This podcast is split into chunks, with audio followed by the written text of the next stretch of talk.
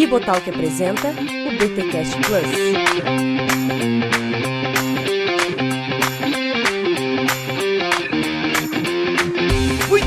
Muito bem, muito bem. Começa mais um BTcast Plus, o de número 12. Eu sou Rodrigo Bibo e estou aqui com Igor Miguel. É nóis. Vamos que vamos, porque a redenção chegou na cidade. A redenção chegou na cidade e para nos ajudar nesse papo, Marquito Lopes. Que diga-se de passagem, Marquito, pô, teu nome, caraca, eu fui procurar aqui no, no Skype e nunca achei Marquito. José Marcos Lopes Ribeiro Júnior. Marquito com vocês. Cara, esse é o meu nome, mas eu tenho dito por aí que eu acho que nem minha mãe se lembra que esse é o meu nome. Cara, mãe, mas tu tem quantos irmãos, Marquito? Eu tenho dois irmãos. Então, você é qual? Do meio, mais velho? Eu sou, eu sou mais velho, eu sou aquele que é a experiência da família, né? Entendi. Cara, se tu é o mais velho e a tua mãe erra o teu nome, tem um problema aí. Temos um problema aí, mami issues pra resolver.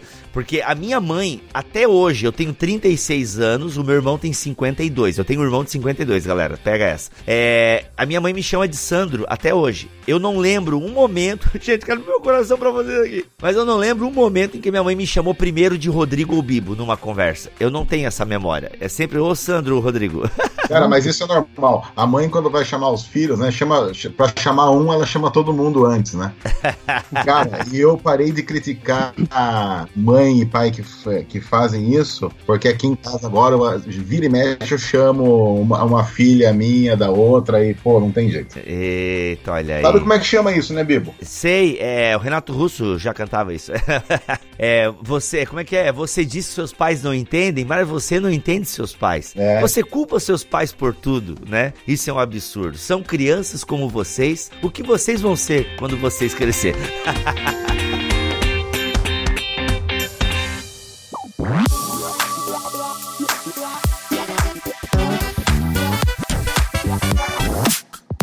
nos recados paroquiais dessa semana, sim, meus amigos, no último BTcast Plus do mês, nós temos o recado paroquial. Por quê? No primeiro, ele sai junto com um BTcast original. Aí o recado fica do BTcast original. Como nesta última semana do mês sai somente o BTcast Plus acompanhado com o BTcast Vida Nova, a gente traz os recados do Bibotalk aqui para o BTcast Plus, ok? Então são dois capítulos por mês aqui em bibotalk.com ou no Spotify, Deezer ou apps de podcast. Galera, para você que curte este conteúdo que nós estamos produzindo aqui em cima do livro do Tim Keller, inclusive recebemos um testemunho muito legal, a gente vai divulgar inclusive no nosso Instagram essa semana. Ficamos muito felizes mesmo com o elogio que recebemos de um pastor lá de Fortaleza. Foi muito legal mesmo. Bem, você sabe que o livro do Keller vai acabar em algum momento, e é claro que nós daremos continuidade ao BTcast Plus, produzindo esse conteúdo voltado para pastores, líderes e todos aqueles que amam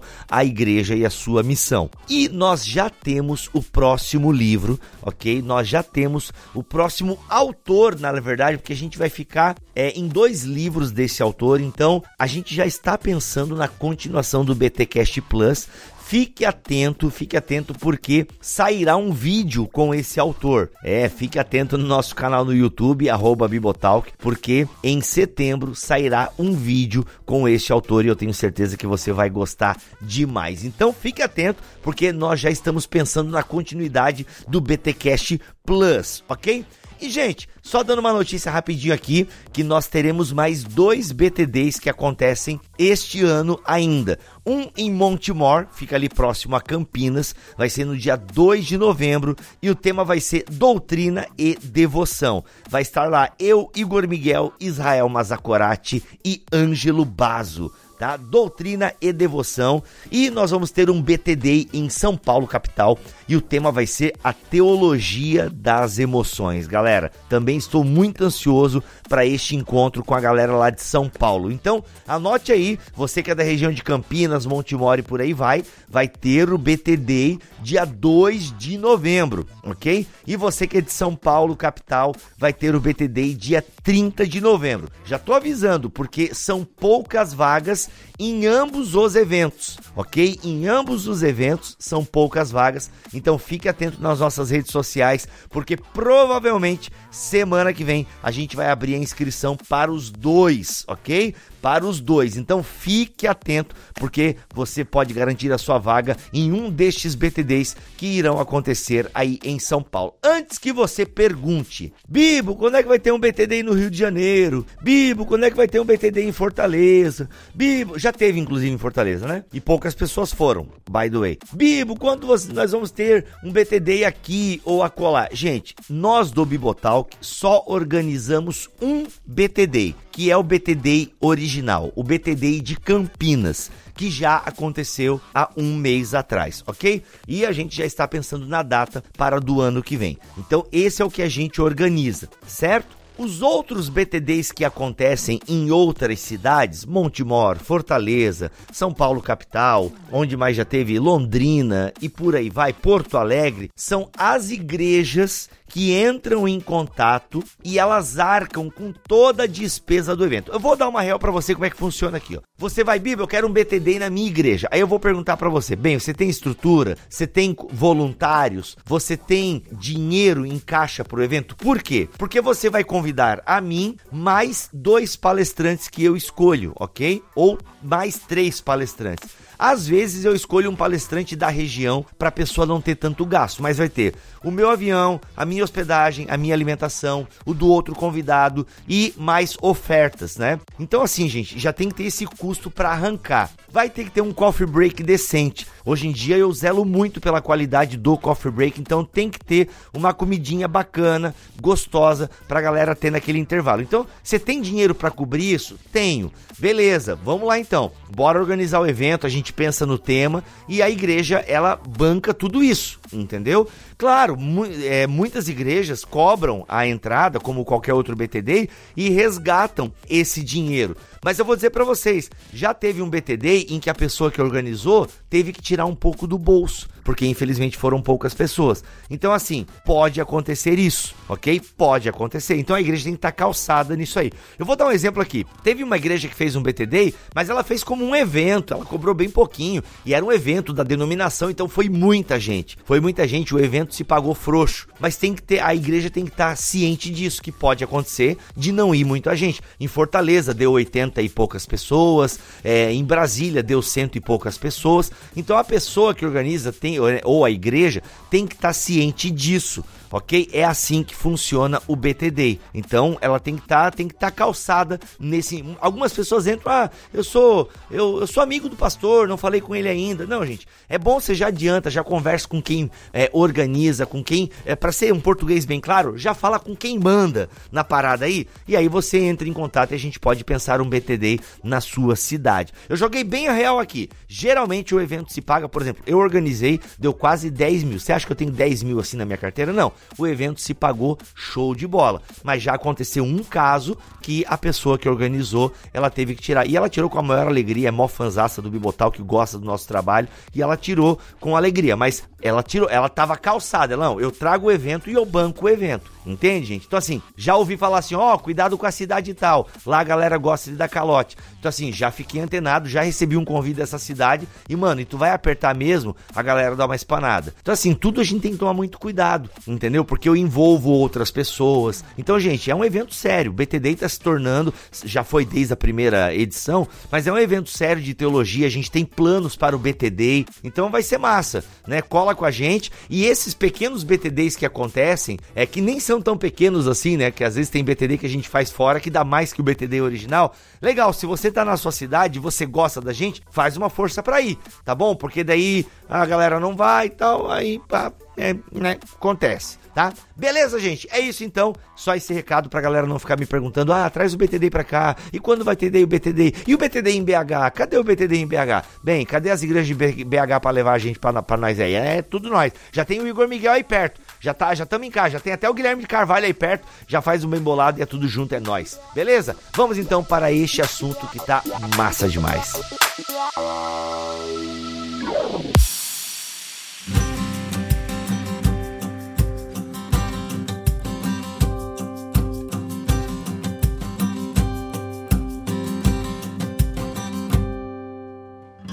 Gente, é o seguinte, voltando aqui, é, estamos falando do capítulo 12 do livro Igreja Centrada de Tim Keller. Estamos aí, ó, Vida Nova, manda mais livro para nós aí, porque estão vendendo bastante Igreja Centrada, hein? Galera tá começando a comprar mais e mais, já é um livro um, um sucesso, né? Mas aí, ó, galera tem curtido os nossos papos e se você tá chegando aqui pela primeira vez, bem-vindo ao BTcast Plus, esse spin-off aqui do Bibotalk, que tem um podcast de teologia toda semana. Igor, semana passada a gente falou um pouquinho sobre a cidade, tá? Inclusive, citamos Jeremias 29. E o Keller começa agora para falar, né? Porque no primeiro capítulo, né, nessa primeira parte, ele fala da tensão na cidade, né? Onde nós temos o pecado e pessoas que são restauradas desse pecado, ou seja, a ação está acontecendo na cidade. E agora no capítulo 12, ele procura falar da redenção que chega a essa cidade. E uma das coisas que nós não abordamos na semana passada, ou melhor, na, no último episódio do BTcast Plus, que foi sobre o capítulo 11, a gente não falou tanto do relacionamento de Israel com a cidade, os profetas e tudo mais. A gente não entrou tanto nesses detalhes. E aqui ele começa o capítulo 12 puxando justamente um pouco deste relacionamento do povo de Deus com a cidade, certo? A gente retoma aqui Jeremias um pouco 29. Que que você, como é que a gente pode caminhar aqui para dentro desse capítulo? Pois é, então, lembrando aí que profeta Jeremias ah, é o profeta que prevê o exílio, né? Prevê e testemunha o exílio começando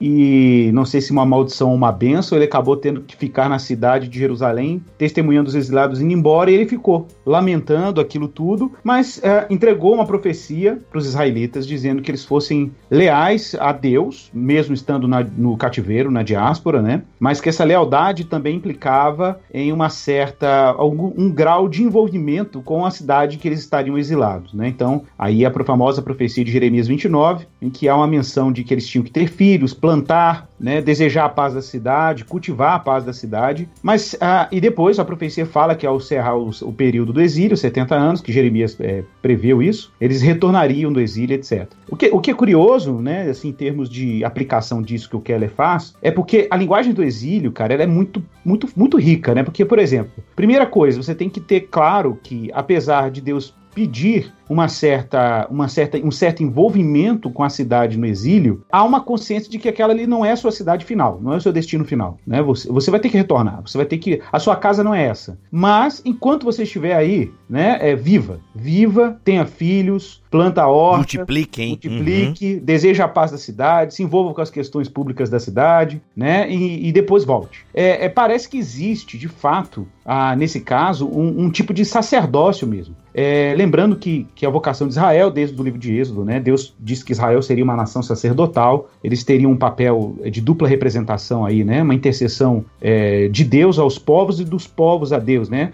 A gente vê isso nas ofertas lá das nações, que era uma das ofertas de Levítico, né, é que eram feitos 70 novilhos sacrificados pelos povos, né. Então já havia um, uma, um papel sacerdotal inerente à vocação de Israel e que se desdobra nesse caso aí no período do exílio. E aí o Keller faz uma transposição de sentido, né, dessa linguagem a, claro, explorando aí o que o próprio apóstolo Pedro usa, se eu não me engano, é ele mesmo, é 1 Pedro 1, pelo Pedro fala dos peregrinos, né? Que somos peregrinos neste mundo, né? A palavra peregrino aí é o, é o, é o vamos dizer assim, é o termo grego para a expressão hebraica gertoshav. Gertoshav era o, era o peregrino que habitava no meio de Israel, né, e tudo. Então, os israelitas estão aqui como peregrinos estrangeiros, e aqui é a igreja, né? A igreja agora está como uma, um, um, povo peregrino neste mundo. Então, a nossa relação, ele faz essa conexão, a nossa relação com o presente século, particularmente com as cidades onde Deus nos colocou, é uma relação de, de exilados. A gente tem que plantar, cultivar, se envolver com a paz da cidade, levar o evangelho, é, mas nunca criar expectativas, né, de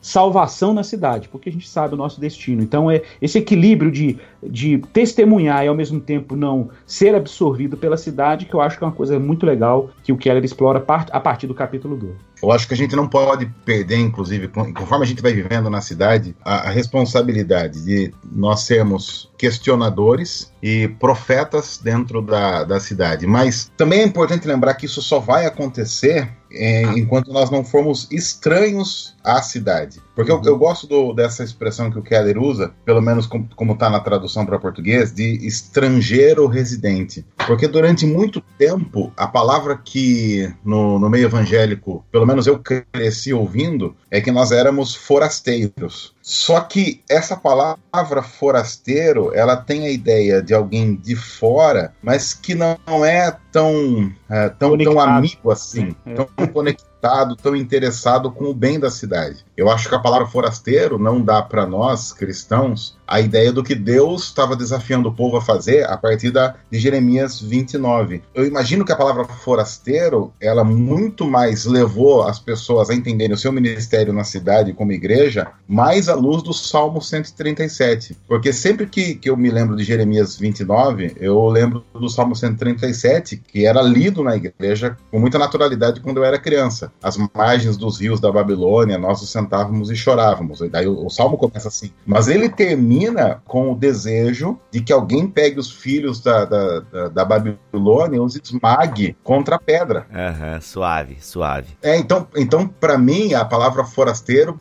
é, soa muito mais como alguém de fora que está ali, ou então para tentar usufruir da cidade sem lhe dar bem nenhum. E quando a gente pensa nesse termo estrangeiro residente, pensando no bem da cidade, porque se a cidade prosperar, nós prosperamos juntos, a nossa, a nossa visão e a nossa forma de viver dentro da cidade, questionando, sendo profetas, muda porque nós não somos questionadores e profetas de fora apenas, mas alguém que está vivendo dentro da cidade e também pegando as bênçãos inerentes à vida na cidade. Ou me corrijam, quando a galera volta da Babilônia, tem uma galera que não volta, né? Uhum. Tem uma galera que acaba ficando por lá, não tem? Ou eu tô confundindo as histórias aqui? Não, não, tá certo, tá certo. Inclusive, inclusive, é, os que não retornam do exílio formaram uma grande academia judaica lá, né? O Talmud babilônico foi produzido pós-exílico e na é, Babilônia. Né? Uhum. A galera levou a sério demais o que Jeremias falou, hein? É, a assimilação, a assimilação acontece. Isso acaba acontecendo, né? E mas, o, que foi, o que foi menos pior do que o exílio assírio, né?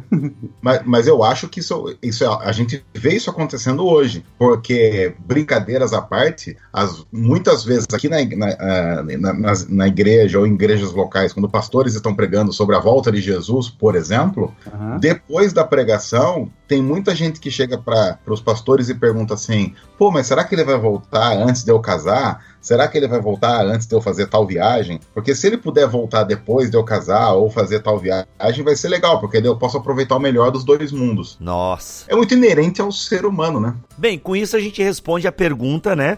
É, de como aplicar, né? As exortações de Jeremias 29 à igreja hoje. Eu acho que tu acabou de falar, Igor, me, me corrija aqui, a ideia de estrangeiro e peregrino, né? Isso. O Maquito reforçou isso aí. Isso, é palavras intercambiáveis, né? O que é legal é o seguinte, é que Mateus, ele cita Mateus 5,14 aqui, que ele fala uma cidade situada sobre um monte, né? Que a ideia de, de, de que a igreja, ela tem ela, ela é da cidade, ela é Activitas Dei, né, nesse sentido, da cidade de Deus, né, e ela representa a cidade de Deus como embaixador, né, como embaixadores do, do reino de Deus no mundo presente. Eu me lembrei, cara, de uma citação, até abri o livro aqui do, do, do Kuyper, Abraham Kuyper, o livro dele, o Calvinismo, cara, tem um trecho da obra dele que eu acho extraordinário que tem a ver com isso aqui. O Kuyper diz o seguinte: olha que interessante. Sem dúvida, há uma concentração de luz e vida na igreja mas que ao mesmo tempo é como se as paredes dessa igreja tivessem amplas janelas abertas e através dessas janelas espaçosas a luz eterna tem irradiado sobre todo mundo. Aqui está uma cidade colocada sobre o monte, a qual cada homem pode ver à distância. Aqui está um sal santo que penetra em todas as direções, reprimindo toda a corrupção. E mesmo aquele que ainda não assimila luz superior ou talvez até feche os olhos para ela, todavia ele é admoestado com igual ênfase em todas as coisas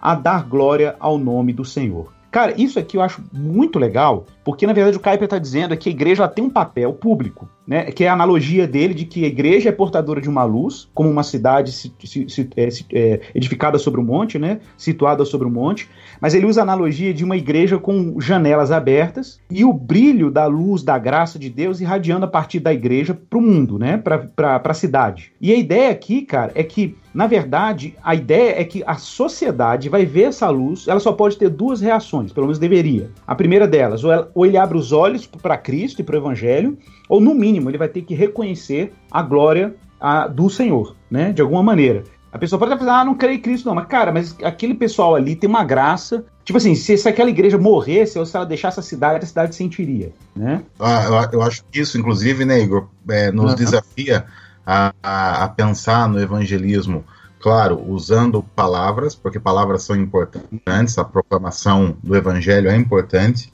Uhum. Mas há alguns momentos em que nós, como cristãos inseridos na cidade e sendo essa cidade sobre o monte, precisamos simplesmente dizer para as pessoas: olha, vem e vê. Forma, uhum. A forma de viver como algo que vai auxiliar na proclamação, porque no mundo em que nós vivemos hoje, em que as pessoas são regidas não por princípios, mas pelo que elas sentem, de repente você expressar tudo isso que você está dizendo que, e que o Kelly muito bem coloca no livro, dizendo: olha, vem ver. Nós temos aqui testemunhos vivos de tudo aquilo que a palavra está expressando. Eu acho que esse tipo de postura vai ser cada vez mais necessária para alcançarmos as pessoas que estão vivendo esse cinismo e ceticismo dentro exato, da cidade. Exato, exatamente, cara. Exatamente. Eu acho que, que isso, isso é um desafio, assim. A gente sabe, as, as grandes cidades hoje, tirando, claro, cidades de, de, do Oriente, etc., os grandes centros urbanos que a gente conhece do Ocidente são contextos pós-cristãos. A gente sabe uh -huh, disso. Né? Então, eu acho que esse apelo, Marquito, que você mencionou, da gente tornar a igreja local uma igreja, é, vamos dizer assim, que a pessoa entra nessa cidade, ou vamos dizer assim, nesse posto avançado, né? Da uhum. cidade de Deus, a pessoa entra e ela percebe que existe uma dinâmica, um ritmo, né, de vivência comunitária, de hospitalidade, de vida cristã, que uh, torna o cristianismo plausível, vamos dizer assim, né? Torna é, o evangelho é. plausível para o cético, para o cínico, né? A gente fala muito, por exemplo, é um, é um, assunto que hoje se fala muito sobre masculinidade, paternidade, e, e, e o desafio maior é que nós tenhamos homens vivendo a paternidade e a masculinidade de uma forma tão bíblica que simplesmente outros homens, ao estarem em contato e ao verem como eles agem e reagem, vão ser convencidos daquilo que a Bíblia diz e que, uhum. segundo a nossa cultura, é algo totalmente retrógrado. Mas o vem e ver, por exemplo, nesse assunto é imprescindível. É, a diferença no lar, né? A diferença na casa. Ah, eu testemunho isso um pouco, assim, na minha família, né? A minha família, ela não é, é uma família cristã. São católicos, mas não praticantes, né? Uhum. Então, e assim, toda família tem problema, até eu tenho problema também, mas é incrível como existe um ar diferente né? Como a forma com que nós lá em casa tratamos as coisas. E isso eu percebo que a minha mãe percebe, né? O meu irmão, a minha irmã, né? A maneira, às vezes a minha, a minha esposa tem umas conversas, né? Com a minha cunhada e tal. E a minha cunhada se espanta com algumas coisas que a minha esposa fala, assim, tipo, mas como assim? Tu tava falando com a moça e a moça ficou contando os problemas dela para ti? Nossa, e vocês conversam sobre isso e tal, sabe? Algumas posturas nossas cristãs, é, é inegavelmente vai trans transpirar, né? Vai transcender aquilo que nós somos, né? Como é que é? Vai. Esqueci a palavra que eu usei agora esses dias que eu preguei. Vai é, transbordar, né? Quem, é, você é cheio de Deus e isso acaba transbordando nesses testemunhos, nessas coisas pequenas, assim. Uhum. E quando as pessoas veem a maneira com que a gente leva o nosso lar, por exemplo, é, esses, esses, dias não, né? Faz acho que alguns meses, é, mas isso é tão vivo na minha cabeça que parece que foi esses dias. A moça que limpa lá o nosso bloco, ela trabalha no nosso no condomínio lá. Aí ela e ela mora embaixo da gente, né? E esses dias ela falou para mim, pra Xanda, olha gente, vocês sabem que dá pra ouvir tudo aqui no nosso apartamento. Realmente, né? Como é minha casa, minha vida, meu irmão, eu escuto o cara urinando lá no primeiro andar. Se é de noite, né? Então a gente ouve várias coisas, casais felizes, casais tristes, tudo. E, e ela falou assim, ó oh, meu, sabe que às vezes eu ouço vocês é, é, é, disciplinando a Milena, e nossa, como eu queria ter, faz, conseguir fazer como vocês fazem. Por quê? Porque ela berra muito com os filhos, né? E aí às vezes ela ouve a gente conversando com a Milena na cozinha, alguma coisa assim, ou no banho. Banheiro é batata, né? Banheiro. E às vezes a gente conversa com a Milena e tal, e como banheiro. É, e eu falo muito alto, né, mano? E, mas assim, mesmo eu falando qual, qualquer coisa é alto, né? E ela fala, meu, eu ouço o Bibo conversando com a Milena e, meu, a paciência. A, e ele fala com ela como se ela fosse um adulto. E aí eu vejo a Milena, uma menina tão educada e não sei o que. E tipo, nessas coisinhas, né? E aí a, às vezes fala e tal, dá uns toques e tal. Ó, oh, Jesus. É incrível, você disciplina a filha e ela não é uma traumatizada, né? É, isso, isso, cara, assim, então, é, isso é muito legal, sabe? Assim, acho que esse testemunho ele conta bastante, né? Ele conta bastante mesmo. E imagina a igreja inteira tendo uma postura assim, né? É inegável, é inegável. Se a gente é a luz, né, do mundo, não é assim, vocês se tornarão. Não, nós somos, né, cara? É um indicativo de que já somos. Imaginem, imaginem famílias, imaginem o que, o que isso vai produzir na cidade quando famílias cristãs, verdadeiramente cristãs, viverem de uma tal forma que elas não estão lutando para cada um dos seus membros não está lutando para ter razão, mas para perdoar. Isso vai, isso vai fazer uma diferença profunda na forma como todas as pessoas em volta enxergam as relações familiares. Gente, só abrindo um parênteses aqui, a gente não costuma fazer muito isso, mas eu quero ler aqui na página 177 a importância do ministério da cidade na Bíblia, onde o Keller faz um apanhado tanto do, do Harvey Coyne, que é um cara que influenciou bastante o Keller, segundo pesquisas do Igor agora, feita nesse exato momento da gravação aqui, e o N Mix, que é o The First, Urban, é, The First Urban Christians, os primeiros cristãos urbanos, tá? Livro, inclusive, que eu usei no seminário, Marquito aí também, já passou nas mãos. Uhum. E olha só, então o primeiro tópico aqui, ele levanta três tópicos, tá? Importância cultural. No distrito ou no vilarejo, alguém talvez ganhe um ou dois advogados para Cristo. Mas se você quiser conquistar a classe jurídica, que influenciará todos os advogados, terá de ir para a cidade, onde encontrará faculdades de direito e publicações da área. As organizações-chave da influência nessa profissão. Ou seja, importância cultural. Importância global. No distrito ou no vilarejo, alguém pode conquistar aquele grupo étnico que vive lá, pois em geral as áreas rurais são socialmente homogêneas. Mas se você testemunhar do evangelho na cidade, sobretudo nas maiores e mais diversificadas, você consegue alcançar dezenas de nacionalidades e etnias diferentes. Exato. Na verdade, pode alcançar por meio de uma única língua, a língua franca daquele local. O evangelho, então, faz um percurso de de volta a muitas culturas diferentes por intermédio dos imigrantes que retornam para visitar ou permanecer em seus países de origem. E a importância do ministério e a importância pessoal no distrito ou no vilarejo, as pessoas vivem em uma cultura que resiste a mudanças e é mais conservadora e tradicional. No entanto, por causa da diversidade e da mobilidade das cidades, os cidadãos são mais abertos a novas ideias, tal como o evangelho. A pressão e a diversidade do ambiente urbano levam até mesmo as pessoas mais hostis ao evangelho a abrir novos horizontes de pensamento e de vida. Gente, uma perguntinha para mesa aqui. Importância cultural, né? A ideia de nós irmos para a cidade, né, de estarmos na cidade e ganharmos além de dois ou três advogados, mas influenciar, né, a faculdade e onde acontecem realmente a, as coisas e de maneira mais plural e com mais abrangência. São os caldeirões culturais, né? Os caldeirões. Os caldeirões culturais. Eu não li o livro inteiro do Keller ainda, mas muitas pessoas não podem olhar para esse tipo de orientação de nós fazer aquela leitura mais é, hiperbólica, sabe? Vamos ganhar essa cidade para Jesus. É, esse é triunfalismo, né? Isso, esse triunfalismo, mas que, como tu sabe, né, Igor, ele tá bem presente ainda hoje, né? A teologia da prosperidade, ela perdeu um pouco do seu impacto, mas ela não morreu, não. E ainda hoje a gente ouve esse discurso, né? De vamos ganhar tal coisa, a gente tá aqui para ganhar, a gente tá. Inclusive, até, é, como eu tô com dois adultos aqui, e a gente tá num podcast bem, bem de boa, mas até a questão política, né? Não, de nós termos cristãos. É, eu não vi ainda o documentário, mas alguém me falou que saiu um documentário na Netflix que mostra uma família, né? Toda uma questão familiar de cristãos que lutam para manter políticos no poder, para se criar uma hegemonia cristã e tal. Não é isso que o Keller quer dizer, né? De nós ficarmos ganhando, ganhando, ganhando, ao ponto, não, vamos conquistar essas esferas aqui, né? Ou esses esses reinos e não, isso aqui tem que ser domínio dos cristãos e tal. Eu imagino que o Keller não vá por essa linha que tá crescendo, né? É, não pela analogia que ele já introduziu aí no final da, no início da página 176, né? Que na verdade é um pedaço do parágrafo na página anterior. Ele já deixa claro na analogia de exílio, né? Que a analogia de exílio é o quê? É, um, é uma presença prudente, né? Boa. O James Smith chama isso de engajamento prudente no livro dele, Awaiting the King, né? O Esperando o Rei, que é o livro de teologia pública dele, que ele fala que ele, ele até desenvolve o conceito de engajamento prudente, muito inspirado no autor que o Smith cita aqui em algum momento da obra, que eu não me lembro, porque eu li essa obra tem algum tempo, que é um livro do James Davison Hunter, que inclusive completou cinco anos no ano passado. O Gospel Coalition fez um, um livro em, gratuito para Kindle, com cinco autores avaliando o livro do James Hunter. O livro chama Para Mudar o Mundo, né? E o Hunter cria um conceito que ele chama de presença fiel. Faithful's Presence, que é muito parecido com a proposta que o Keller trabalha aqui. Que é o quê? O cristão ele não pode ser pretencioso de achar que ele vai estabelecer, vai criar um establishment cristão, porque esse experimento de domínio, o que a gente chama de constantinianismo ou dominianismo, a gente já sabe que isso deu ruim na história, né?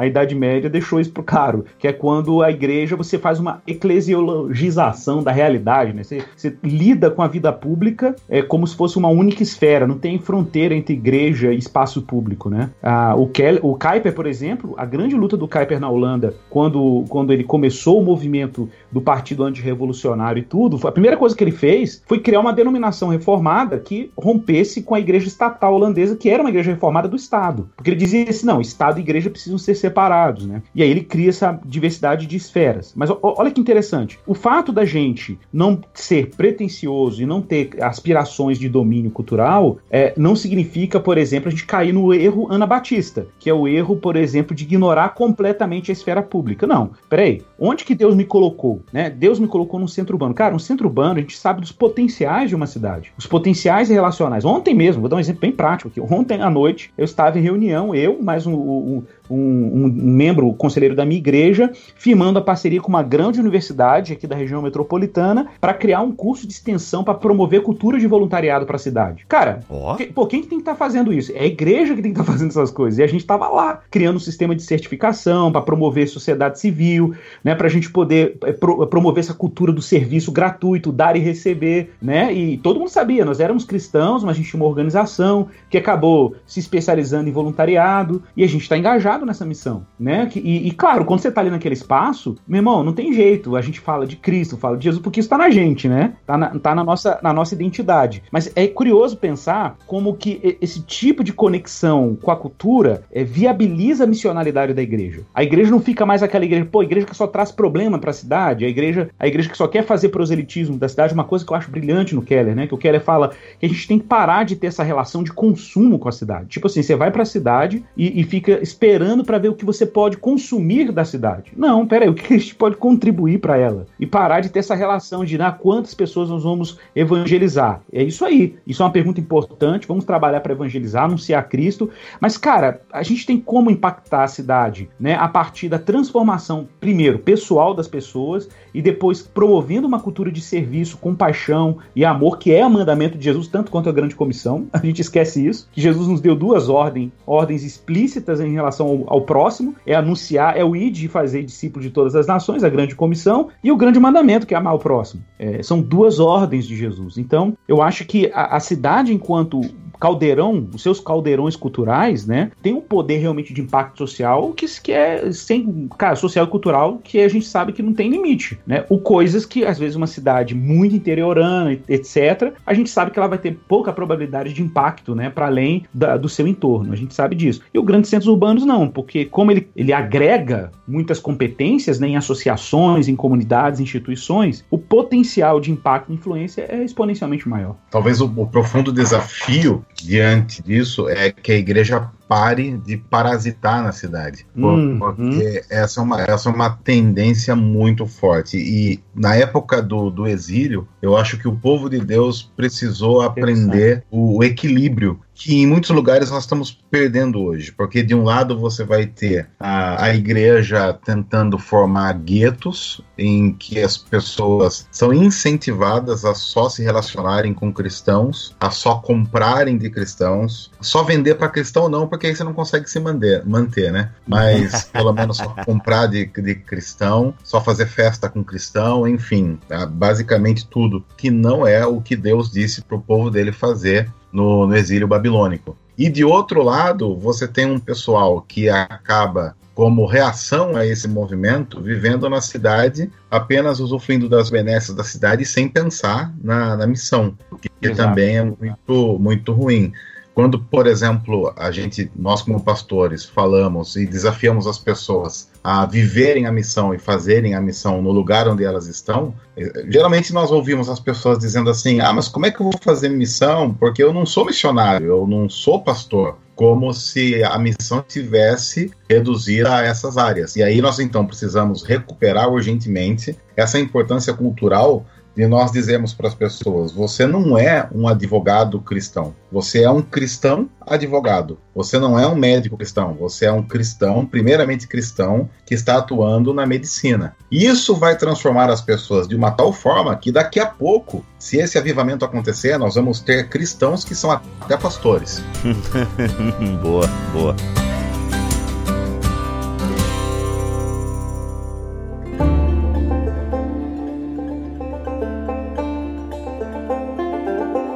Bom, então sobre aí o ponto 2, que é a importância global, que eu acho que tem muito também em relação com o primeiro ponto aí, é que as cidades se tornam cada vez mais globais. É, é importante deixar claro, por exemplo, uh, o exemplo do Marquito, né, que tá lá em Piracicaba. É, é, Cara, você não pode falar que é uma cidade interiorana, porque a cultura da cidade, ela mudou muito, cara. Cidades, mesmo consideradas de interior, elas são cidades muito conectadas, muito globalizadas. Isso, isso é meio inevitável, né? Claro, quando a gente fala de cidades pequenas aqui, vilarejos, é aqueles distritos, cara, que eu vejo aqui perto da minha, de Lagoa Santa, onde eu moro, que você já vê isso. Mas aqui onde que eu moro, que é uma cidade de, sei lá, eu acho que aqui tem é, nem 50 mil habitantes, é uma cidade que, apesar de ser pequena, você tem aqui uma base militar, você está perto de um aeroporto internacional, é, tem um circuito de turismo internacional aqui do lado, um centro arqueológico. Então não tem jeito de você, é, as cidades mesmo consideradas pequenas, serem cidades muito fora dessa realidade, né? É, então, eu me parece quando você pensa na importância global, que você tem muitas cidades brasileiras e muitas cidades fora do Brasil, obviamente as grandes me me metrópoles, né, como um aglomerado de culturas diferentes depois dessas, dessas crises imigratórias que a gente experimentou, então acho que isso se tornou mais evidente, né? Então é muito comum você, ao invés de hoje, é, é, é muito comum, na, na, maioria das cidades urbanas, você ter o mundo na porta da sua igreja, véio, na porta da sua casa. As nações estão ali na sua cidade. E o, aí ele chama o ponto, pro ponto 3 aí, que é um exemplo que eu queria bem dar, bem concreto aqui, que eu queria compartilhar, é o exemplo que a gente teve uma experiência no sertão. Cara, olha que louco, a gente acha que os grandes evangelizadores do sertão foram as missões do Sudeste para o sertão. E, e não é bem assim. Os grandes evangelizadores do sertão foram as famílias sertanejas que foram para o Sudeste, se converteram ao Evangelho na, na região Sudeste e voltaram ou evangelizaram seus parentes no sertão a partir da experiência que eles tiveram com o Evangelho aqui. Então, muita gente hoje que se diz evangélica no sertão nordestino, brasileiro, por exemplo, foram evangelizados por seus próprios parentes, que é o que ele cita aqui, né? No, no final, acho que é no. Uh, não sei se. É, no, no, ponto 2, né? Que ele fala: o Evangelho então faz um percurso de volta a muitas culturas diferentes por intermédio dos imigrantes que retornam para visitar ou permanecer em seus países de origem. Isso, isso é um fenômeno. Eu, eu tive um, um, caso também do ministério, de um ministério aqui do Brasil, que recebe gente do mundo inteiro. Eu conheci uma jovem iraniana, cara, e ela estava aqui, aí ela contando que foi assim muita experiência da família dela, que é uma família que foi para a Europa, foi evangelizada na Europa, então assim, uma, a parte da família voltou para o Irã e levou o para o Irã, cara. Né? Então, você imagina o potencial que as cidades têm por aí, né? Acho que vocês dois são, são velhos, vão lembrar disso? Sacanagem.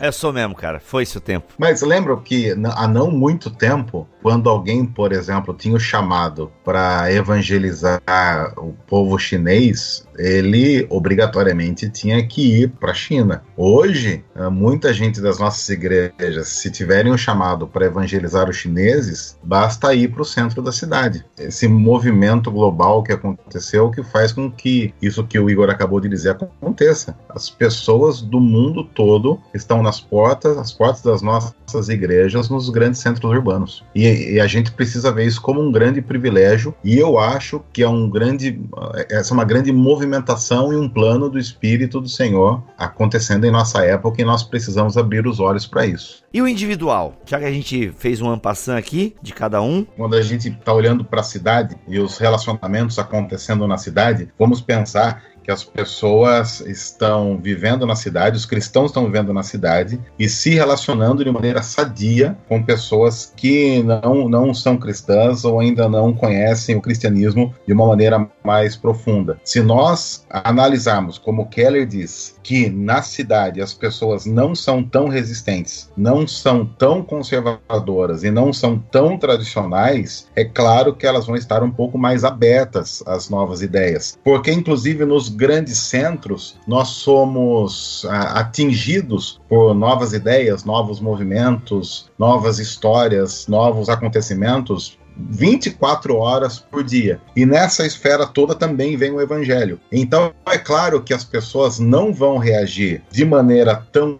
hostil, pelo menos a princípio, a uma novidade como o Evangelho, como provavelmente iria acontecer e ainda acontece numa comunidade rural em que as pessoas não têm a cultura de serem atingidas, nem sei se essa seria a melhor palavra, atingidas por uma novidade todos os dias através dos meios de comunicação. Então, para mim, também nesse ponto, uma, uma, uma sociedade como essa que nós vivemos, a cidade em que nós vivemos, a cultura da cidade, É algo que Deus tem usado para fazer com que corações, com que o solo do coração humano seja mais propício para receber a palavra dele. Gente, depois o Keller vai falar sobre o ministério urbano na igreja primitiva. Não sei se vocês querem fazer alguma declaração e tal, porque eu penso que a gente, a, a essência do capítulo a gente matou aqui, uhum. analisando esses três tópicos, né? Acho que a essência, que é o que a gente faz aqui geralmente, é procurar a essência e trazer alguma outra contribuição. Mas das páginas 178 até o final do capítulo, vocês gostariam de destacar algum ponto? Ah, eu gostaria de destacar aqui um ponto da página 181 que eu achei bem legal, cara, assim, que é a ideia de que Deus tinha um projeto pro Éden, um projeto pro Éden, não era que o Éden fosse um perene jardim. projeto de urbanização do jardim, muito bom. é, cara, essa que é a ideia. Inclusive, quando a gente olha para Apocalipse, a gente vê uma cidade com um jardim no meio. É, e, e, é e fantástica essa, essa imagem que o Keller passa, né? De Não que é? a Nova Jerusalém nada mais é do que o Éden com uma cidade em cima. Exatamente, cara, exatamente. Eu acho isso riquíssimo, né? Porque isso, por exemplo, desperta a nossa sensibilidade para o fato de que Deus, por exemplo, colocou a matéria. Você vê as matérias, é interessante porque todos os elementos que estão presentes na Nova Jerusalém são as, a, as pedras que estão descritas em, em Gênesis, né? Então, parece que, parece que existe uma relação realmente entre o jardim e a cidade. E aí o Keller fala uma coisa legal que ele diz assim: muitos cristãos supõem que o objetivo objetivo final da redenção de Cristo seja nos fazer retornar ao mundo rural edênico. Com base nessa suposição, a tarefa dos cristãos é exclusivamente evangelizar e discipular. Mas Apocalipse mostra que não é esse o caso. O plano de Deus para a realização humana é que ela levante civilizações que glorifiquem a Ele e que administrem as maravilhas e riquezas infinitas que Deus colocou nesse mundo. Essa perspectiva levou a cito Harvey Cohn, né, que eu citei ele agora há pouco em, em off, a escrever que o mandato cultural poderia ser simplesmente ser chamado de mandato urbano. Ou seja, o mandato rural é cultivar a cidade, é construir. A gente chamava isso aqui na, no nosso círculo de amigos caiperianos, a gente chamava isso de cultivar jardins de shalom, né? Que na verdade são ambientes ou contextos onde você testemunha o reino de Deus dentro da cidade e você acaba promovendo um impacto sobre a cidade. Muita gente esquece, por exemplo, que as grandes conquistas socioculturais e, e humanas que nós temos no Ocidente foram frutos, direto ou indiretamente, do impacto cultural do cristianismo. Isso não pode ser subestimado em hipótese alguma. A gente tem a Declaração Universal dos Direitos Humanos, a gente tem, por exemplo, a democratização da educação, é, do conhecimento por meio da escola, a gente tem, por exemplo, os tribunais de justiça, a noção de soberania de Estado. Os hospitais. Os hospitais, exato, Nossa. creches. A gente tem, tem uma série de conquistas so sociais, políticas e culturais que foram frutos do impacto cristiano. Cara, a ciência moderna, o que seria, o que seria ciência moderna sem a Academia Real da Ciência na Inglaterra, né, que foi uma iniciativa protestante. Então a gente tem realmente, cara, que a gente não pode subestimar a presença cristã na cidade. Nós estamos aqui para anunciar o evangelho, mas nós estamos aqui também para sinalizar o reino de Deus, cara. E é claro que isso causa impactos que a gente ainda não, não pode nem medir no nosso entorno cultural. Então, a, a história da redenção na palavra é uma história tão fantástica, porque, inclusive lá em Apocalipse, e o Keller fala isso, a cidade, é, a Nova Jerusalém, é construída a partir do centro, e no centro há um rio e a árvore da vida. Aí a cidade cidade é construída a partir disso, com uma diferença para nós fundamental. Quando a gente vai para Gênesis 3, o caminho para o centro dessa cidade estava totalmente impedido pelo próprio exato, Deus, que exato. depois abre e gera o caminho a partir de Cristo, que se diz inclusive o caminho, mostrando que, primeiro, a cidade não é um acidente, a cidade faz parte de um plano de Deus. E, e em segundo lugar, que nós só vamos conseguir compreender isso de maneira plena se nós estivermos no caminho que é Cristo. Se isso, inclusive, não nos incentiva a fazer missão na cidade, então, de verdade, nós temos um sério problema a ser resolvido. É, ouvindo vocês falarem tudo isso, eu lembrei de uma vez que eu fui num, num seminário, numa faculdade, e era questão de ciência e fé e tal, e dos avanços da ciência, o ser humano brincando de Deus, aquela coisa toda, né? E aí eu lembro que uma das reflexões que eu acabei tendo a partir da, daquele seminário que eu fui é que realmente parece que a história humana e a história da ciência, né, os nossos projetos políticos, científicos, é, urbanos, parece uma volta ao jardim, né? Parece que o ser humano ele quer novamente a, é, a eternidade. O ser humano, o ser humano parece que busca aquela paz que uma vez é, se teve no jardim, né? Claro que o ateu não usa essa linguagem, né? Mas essa questão de paz interior, de se buscar um canto, de se buscar uma paz de espírito, né? A ciência ciência querendo eternizar o ser humano, né? Parece que a gente quer voltar a comer da árvore da vida, né? É, essa sede que o ser humano tem, é, só que de querer construir é, o seu caminho sem Deus, né? É, é, Babel, né? Ele quer construir a cidade, ele quer construir um nome para si. E, e é interessante que não, o projeto de Deus com a igreja é justamente apontar para o único caminho possível para que essa cidade, é, de alguma forma, viva com o espírito do jardim, mas que não é, não é voltar para o jardim, mas que essa cidade, né, que no caso só vai acontecer na volta de Jesus, né, mas que a gente já pode, já vive respingos disso agora aqui, é, só é possível no caminho que é o evangelho, né, e eu acho que a igreja, ela precisa entender essa missão, que os nossos anseios e aquilo que o Keller vem falando nos capítulos anteriores, né, é nós mostrarmos para as pessoas que as narrativas delas, né, as histórias, é, a narrativa delas só faz sentido na narrativa maior que é a, o drama que Deus tem construído, né? Na narrativa que Deus tem feito, escrito e já fez, na verdade, por meio do seu filho. É, o, o Bíblia, você falando disso, eu lembrei de um conceito que não sei se vocês já ouviram falar que é o conceito de fome oculta. o pessoal que trabalha com nutrição fala muito sobre isso, que é aquela coisa quando a gente come muita porcaria, a, a gente acaba tendo fome rápido. E, e por que isso acontece? Porque o organismo pediu um nutriente, você encheu o seu estômago, ele entendeu que o nutriente estava chegando, mas você encheu o seu estômago de porcaria, o nutriente não chegou. Quando ele nota que o nutriente não chegou, ele manda sinal de fome de novo, porque ele não quer que você encha o seu estômago, ele quer que você mande nutrientes pro seu organismo. E essa, essa vontade de ficar comendo o dia todo, porque a gente está sem os, os, nutrientes, é chamado de fome oculta. É aquela coisa assim, pô, mas por que, que eu passei o dia todo querendo comer? Porque você está comendo mal. E quem me conhece, que disso eu entendo muito bem.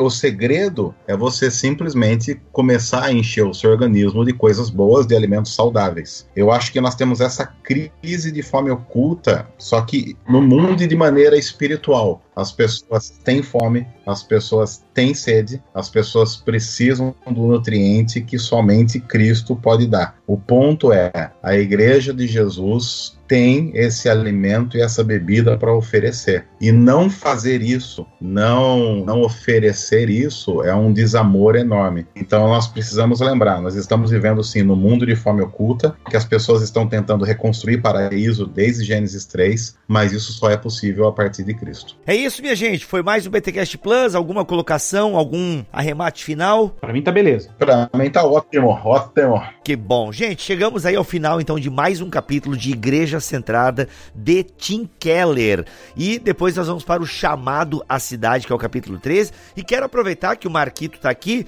Gente, o Marquito já aceitou o desafio de nós pensarmos um pouco Igreja Centrada em contextos mais é, de cidades pequenas, né? Recebemos aí um e-mail, esse e-mail tocou bastante aqui a gente na equipe. Falamos com o Marquito, até por indicação do Igor, e a gente vai em algum momento falar, né, de igreja, de igreja centrada, quem sabe até de estratégia para comunidades em lugares é, menores, rurais, quem sabe, né? Enfim, vai ser massa, né? Em pequenos centros, se é que dá pra gente usar essa expressão. Vai ser legal, né, Marquito? Você já vai passar os sete passos para nós, né? Cinco passos para fazer a sua igreja bombar no interior, né? Pode deixar. O segredo do sucesso não tem como dar errado. Olha aí.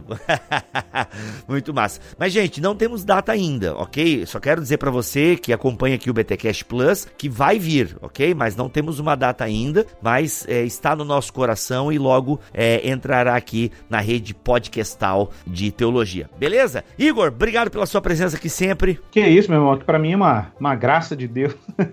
Ah, e participar com o Marquito foi bom, adorei. Tem que chamar mais o Marquito aí. Tem que chamar mais. Gente boa tem que aparecer sempre. Marquito, valeu, meu irmão. É uma honra estar com vocês aí. Um privilégio enorme mesmo. Agradecer todo mundo que de alguma forma tem incentivado a gente a continuar a caminhar. É um privilégio servirmos juntos a Deus. É isso, gente. Voltamos na semana que vem, se Deus quiser e assim permitir. Fiquem todos na paz do Senhor Jesus. Amém.